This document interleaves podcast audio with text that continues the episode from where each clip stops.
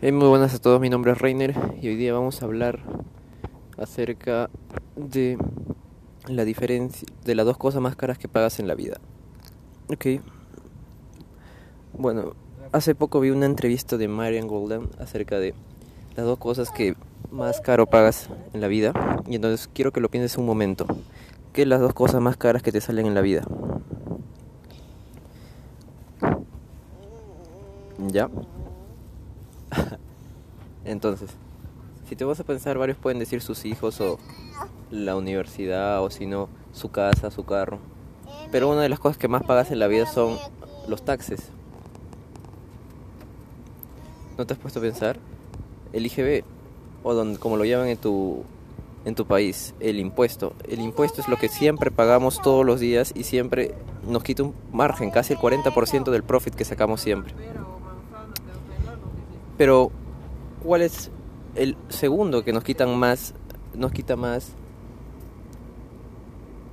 nos quita más dinero en nuestra vida y lo que más nos cuesta? Es no saber hacer un millón de dólares. No saber hacer un millón de dólares te cuesta un montón. Mira, si quieres resta cuánto dinero haces al año y resta un millón menos el dinero que haces al año. Entonces, ¿te das cuenta? Por no saber hacer un millón de dólares, todo ese dinero que resulta es lo que te está costando cada año. Entonces, cuando a veces me preguntan o preguntan por qué invertir en conocimiento, es para estar más cerca de esa meta del millón. Y así, seguir y seguir y seguir. Ahorita me encuentro en yendo a Chaclacayo, lugar donde yo crecí. Pero bueno, entonces, eso te quería dejar. El millón de dólares es la meta que varios pueden tener, pero es posible. Solo resta y mira cuánto te falta. Y yo cuando comencé todo esto sabía que iba a ser complicado Además porque en mi país no enseñan casi nada de estas cosas. Y sobre todo el internet y todas esas herramientas nos permiten ir más allá, entonces ahora todo se ha vuelto un poco más puedo estar más conectado con lo que con lo que en verdad me apasiona y lo que me sirve. Entonces, necesitamos saber que la riqueza es importante. Y eso es lo que te quería dejar. Bueno, eso es todo. Espero que te haya gustado. Bye bye. Hola, ¿qué tal? Mi nombre es Reiner, estamos acá. Uy, estoy en mi oficina. Mini oficina. Mini. Pero bueno, acabo de regresar de celebrar el cumpleaños de mi abuela. Tremendo tono, no mentira. Pero, que me ha dado una fiebre. Estoy ahorita con fiebre, estoy echado en plena clase, pero creo que es una buena manera de aprovechar y hablar en este podcast. Así que vamos, comenzamos. Bueno. Escalofríos, pero bueno, ya. Hoy día. Hoy día intenté leer, o sea, quise leer Traffic Secrets, pero bueno, no pude.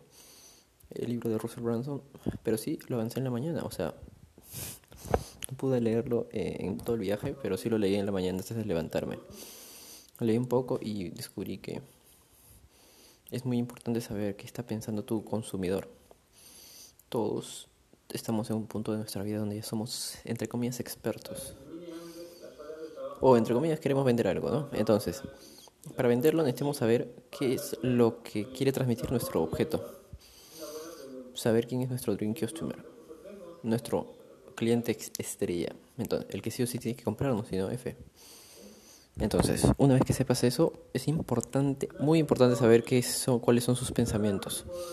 Sus pensamientos que le duelen y los pensamientos que le dan placer. Por ejemplo, si tú estás en el mercado de la salud, un buen, buen, buen pensamiento, o sea, en verdad doloroso para las personas que están, para los que están buscando a su cliente, un pensamiento doloroso que tienen esas esos clientes son, no me gusta lo que veo en el espejo, podría ser. Entonces, Por eso, por esa, por ese pensamiento, ellos pueden ir a estar, comenzar a buscar cómo perder peso o, o cómo ganar músculo. Entonces, es un buen inicio, buen punto. Saber cuáles son los pensamientos malos. Entonces, todo tu marketing se basa en la salud y tratas de evadir ese pensamiento. También puede haber pensamientos buenos y es bueno conectar los dos en tu mensaje. Por ejemplo, puede ser ah, esa clase. Bueno, no sé si lo están escuchando, pero ya. ya, entonces, es bien importante que también hable del placer. Entonces, por ejemplo, si él no le gusta lo ver lo que puede ser, ya, pues, el de salud hemos dicho que puede ser que no le guste lo que ve en el espejo, pero también puede ser que ¿Cómo puedo conseguir construir músculo?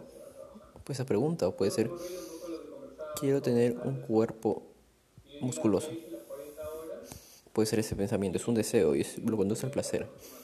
Entonces, tú puedes conectar esos dos pensamientos. Y entonces, y ahí comienzas a, de verdad, de verdad, hablar con tu, hablarle a tu cliente estrella. Y de verdad, que venga a ti. Es una cosa que he aprendido de este libro y en verdad que es súper brutal. Y es que yo he construido un montón de cosas y muchas cosas de esas han fallado ya. Pero no era porque serán malas los productos. Recuerda que todo producto no se puede vender por sí solo. Necesita tener una campaña de marketing por detrás. Y ese es el problema de varios. O sea, en ese libro afirma que Varios creen que por construirlo muy hermoso, por construirlo tan grande o construirlo lo perfectamente posible, la gente va a comprar o va a venir a ti. Y eso es mentira. Toda empresa gigante o exitosa tiene una campaña de marketing brutal por detrás. Eso es. Bueno, eso es. Entonces, es muy importante saber sus pensamientos negativos, o mejor dicho, de dolor y sus pensamientos de placer y siempre enfocar tu mensaje al mercado de la salud, en caso que lo hayas elegido, sino al de las relaciones o al de riqueza, como hablamos en el anteriores podcast. Los tres mercados súper grandes, riqueza, salud y relaciones. Y de ahí te vas a los submercados y de ahí recién creas tu nicho. Creas, recuerda, siempre algo nuevo. Repasando conceptos anteriores, ¿no? es una manera de cómo mantenerme el día también de paso y seguir procesando mis proyectos, ¿no? Y me gusta compartir esto con ustedes porque sé que tal vez tú puedes sacarle provecho también a este conocimiento y sobre todo aprovechar las recomendaciones que te digo, ¿no? Traffic Secrets, Russell Brunson, boom. Entonces, espero que te haya gustado el podcast y nos vemos en un próximo. Chao, chao.